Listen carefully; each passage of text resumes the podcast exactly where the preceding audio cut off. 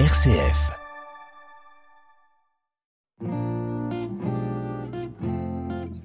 RCF vous propose Couleur d'Igane, une émission présentée par le pasteur Esaïe Elfried.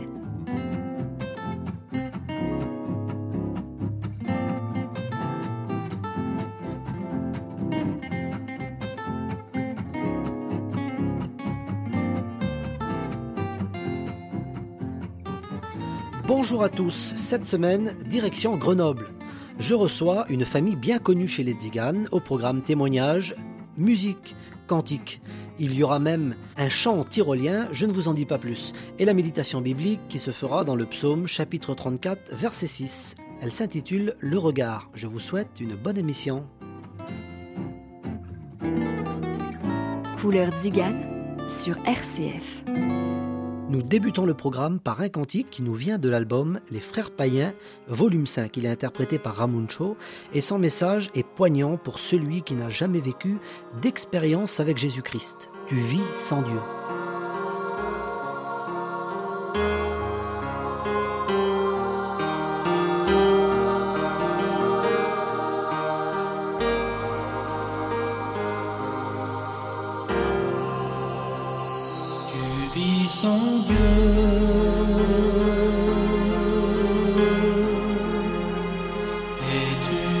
Malheureux.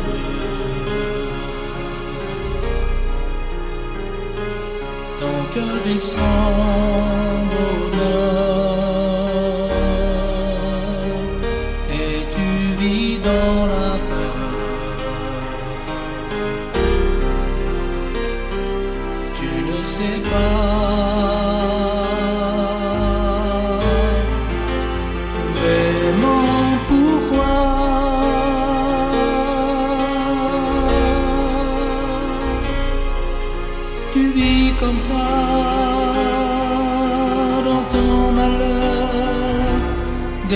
Tu pleures. Tu te sens seul, tu te sens prisonnier. Tu crois que personne ne peut rien changer. Couleur Zigane sur RCF vous propose l'invité de la semaine. Il s'appelle José Payen, il est pasteur à Grenoble. Bonjour José. Bonjour Isaïe. La famille Payen est bien connue parmi le peuple tzigane, surtout pour leur foi en Jésus-Christ et pour leur cantique. Mais dites-moi José, tout ça a bien eu un début. Comment les païens sont devenus chrétiens? Très rapidement, voilà, il y a eu un départ, bien sûr, qui n'est pas d'aujourd'hui. Ça s'est passé en 1969, où euh, mon père, Jeannot Payen, a été euh, bouleversé en travers euh, un message de l'Évangile, tout du moins dans les dernières paroles de ce message. Il y a eu euh, une invitation à vivre une expérience personnelle. C'est ce qui s'est passé dans sa vie. Et il s'est mis euh, à part et sans en parler à toute la petite famille. Donc euh, nous sommes sept garçons, une fille, ma mère en plus. Et il a, il a vraiment été transformé par la puissance de Jésus-Christ. Sa vie a été bouleversée. C'était plus la même personne parce que je voudrais quand même préciser que mon père était un homme qui buvait tous les jours. C'était ce qu'on peut dire un vrai alcoolique. Ça devait être difficile pour la famille alors. C'était très difficile. C'était un bon père. Il ne frappait pas ma mère. Il, ne, il nous corrigeait quand c'était normal. Mais en dehors de cela, euh, c'était un bon époux. On ne manquait de rien. Mais euh, voilà, c'était sa vie de boisson de, de chaque jour. Et après avoir été euh, vraiment euh, bouleversé par, par, euh, par cette expérience, euh, il y a eu donc un changement euh, radical. Et dans ce changement radical, ma mère a été complètement fermée et aveuglée, si je puis dire, à cette expérience, parce que sa détermination et sa façon de, de voir les choses était de dire que voilà, s'il ne buvait plus, c'est parce qu'il n'avait plus soif. D'accord. Parce qu'il faut dire qu'ils étaient déjà ensemble depuis plus de 17 ans et c'était 17 ans de boisson. Après cela, bien sûr, le temps a passé. euh, et puis ma maman est très rapidement, euh, nous ne savons pas pourquoi. Madame, c'était une femme qui était donc une, épouse d'un ancien alcoolique qui avait appris à faire toutes ses affaires avec sept garçons, une fille, et elle a attrapé une, une phlébite qui n'est pas spécialement une grande maladie, c'est une infection des veines, mais euh, qui demandait qu'elle devait se reposer régulièrement, chose qu'elle ne faisait absolument pas du tout. Et devant cette, euh, cette activité continuée, le mal s'est empiré dans son corps à un tel point qu'elle eut un, côté complètement paralysé, cette grosse rougeur en dessous le bras, et les médecins lui ont déclaré euh, très ouvertement qu'ils ne pouvaient absolument plus rien faire pour elle, et que si ce caillot de sang se déplaçait, il lui bouchait la horte du cœur et qu'elle allait mourir devant, toutes ses, devant tous ses enfants. Pendant ce temps-là, mon papa, qui avait repris, euh, parce que nous étions des gens qui faisaient les marchés, il faisait les marchés, et puis il a rencontré justement euh, sur un des marchés euh, des gens qui, eux aussi, avaient fait cette expérience merveilleuse. Ils avaient euh, été bouleversés par l'amour de Jésus, et quand il leur a expliqué un petit peu sa situation de foyer par rapport à ma maman, alors ils ont été touchés au plus profond de leur cœur, et des gens qu'on ne connaissait absolument pas du tout. Ils se sont rapprochés avec leur caravane, donc ils sont venus nous rejoindre, et puis ils nous ont entourés d'amour, si je puis dire. Donc euh, cette femme, euh, cette épouse de ce foyer, eh bien donnait un coup de main à ma mère dans les besoins domestiques de chaque jour. Et puis euh, ma maman, bien sûr, n'était pas insensible devant ce qu'elle vivait, devant ce qu'elle était en train d'expérimenter en travers ces gens qu'elle ne connaissait pas du tout. Et elle n'arrêtait pas de dire sur mon père que des bonnes personnes, que des bonnes personnes, que des bons gens. Et puis voilà, ils se sont liés d'amitié, ça s'est passé très rapidement. Et puis jusqu'à un moment donné, bien sûr que l'état de sa santé s'est s'empirait de pire en pire. Et euh, cette euh, personne euh, a pris son courage à deux mains, donc cette femme, elle est venue vers ma mère en, en- citant son nom, très simplement, et nous étions là, plusieurs de mes petits frères et sœurs, nous étions euh, donc chez nous, dans la caravane, c'est pour ça que je peux en parler assez précisément. Vous, vous êtes témoin en fait de cette Je scène. suis témoin oculaire. Voilà. Elle lui a dit que elle voulait appeler un pasteur parce que nous étions plusieurs caravanes à ce moment-là et il y avait des pasteurs, serviteurs de Dieu, tziganes sur la place. Et puis elle lui a proposé, mais elle, elle ne, elle ne savait même pas ce que c'était un pasteur. Pour elle, ça n'avait aucune explication. Et puis elle, elle a dit très franchement, ne dérange pas les gens. Et puis cette femme a insisté. Et elle a bien fait de le faire en lui disant Tu ne déranges pas, c'est un serviteur de Dieu et il va prier pour toi. Et par euh, certainement amitié, elle a accepté donc euh, cette proposition. Quelques minutes se sont passées, je vous coupe au court. euh, ce pasteur est rentré dans notre caravane. C'était un homme comme tous les autres, un homme d'une cinquantaine d'années à l'époque. Et puis, lui, très franchement, alors, voyant l'état qu'elle avait, il lui a demandé euh, assez euh, discrètement qu'est-ce qui se passait. Et puis, elle lui a expliqué en deux, trois mots qu'elle allait mourir, qu'elle était abandonnée de la médecine. Et lui, il lui a dit tout ouvertement, alors tu crois pas que Jésus peut faire quelque chose pour toi parce qu'il est ressuscité? Et elle, c'était un atout extraordinaire pour elle, quelque chose où vraiment elle était bloquée, qu'elle était aveuglée. Et, en, premier rapport, si vous aimez mieux, la réaction lorsque mon papa s'est converti, parce que elle, elle disait, ils lui vont lui faire croire qu'il y a un gadjo dans le ciel. Alors, en d'autres termes, si vous aimez mieux, c'est qui veut dire, il y a un homme dans le ciel. Et mon père, pour nous, était le fou de la famille. Et le fait que c'était la mère poule, on nous étions tous braqués, eh bien, on était du côté de ma maman. C'est elle qui avait raison, mon papa avait tort. Et là, eh bien, elle a répliqué exactement les mêmes mots. Vous n'allez pas me faire croire qu'il y a un gadjo dans le ciel. Et très rapidement, la conversation s'est enchaînée. Et en- alors, il a répondu euh, du tic au tac. Ah, parce que tu ne crois pas qu'il y a un gadjo dans le ciel. C'est le pasteur qui a répondu ces mots. Voilà, en parlant de Jésus, bien sûr. hein, Bien il sûr. était question de Jésus-Christ. Alors il a dit, on va demander à ce gadjo du ciel s'il est vivant qui te guérisse tout de suite. Et c'est ce qu'il a fait. Il lui a posé les mains. Et elle a commencé à pleurer, lever les yeux au plafond de la caravane. Et elle a dit, si t'es vivant, toi le gadjo dans le ciel, guéris-moi. Un miracle s'est fait instantanément devant nos yeux. Elle pleurait. Elle disait, mes petits, mes petits, le gadjo du ciel est vivant. Il a guéri, il m'a guéri, il m'a guéri. Votre père avait raison. Et de cela, Gloire ça a été un départ dans toute notre famille, des enfants, des petits-enfants aujourd'hui. Parce que plusieurs jeunes foyers euh, de nos enfants sont aussi, ont vécu la même expérience. Jésus-Christ a bouleversé leur vie. Et voilà pourquoi, même dans le nombre des frères que nous sommes, nous sommes quatre pasteurs. Nous sommes tous convertis à l'évangile. Non pas par influence, mais parce que Jésus-Christ vivait dans le foyer de mes parents. Leur vie était bouleversée et, et c'était quelque chose d'extraordinaire. Merci à José pour ce témoignage. Je me tourne maintenant vers votre frère qui est pasteur lui aussi, Ramon Chopayen. Bonjour. Bonjour Isaïe. Alors vous êtes venu avec votre guitare, qu'allez-vous chanter? Je vais chanter un chant en tyrolienne. On vous écoute. Ô Jésus, mon sauveur,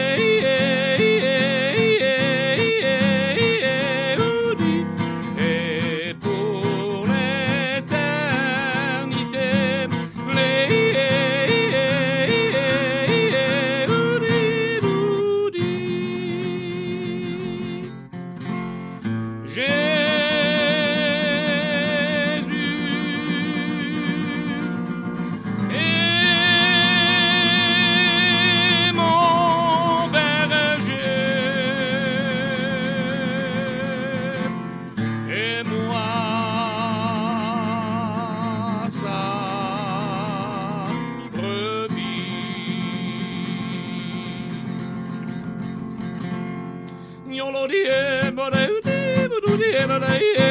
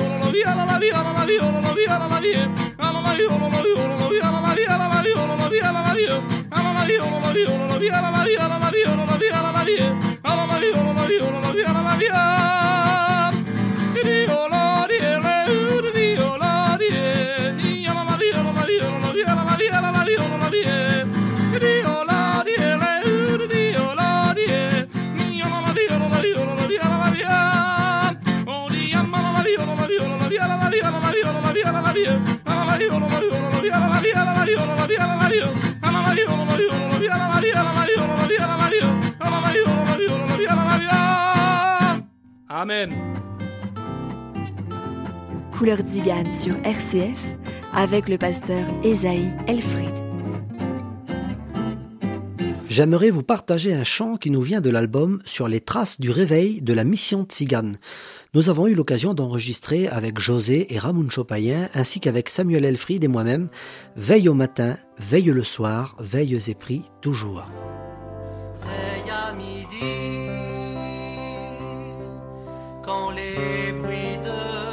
De la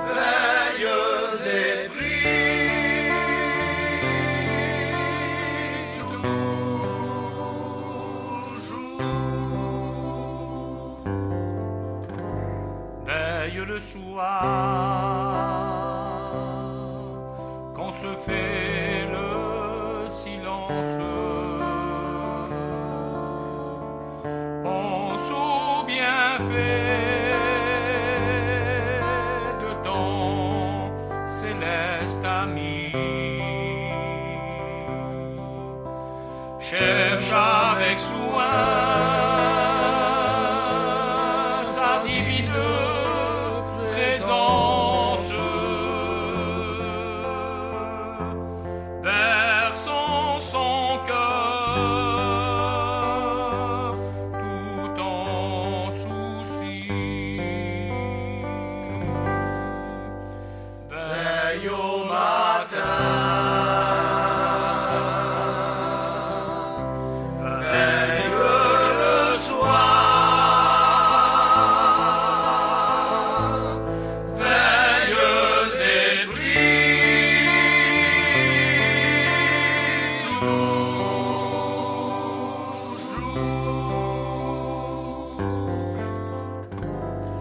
Veille toujours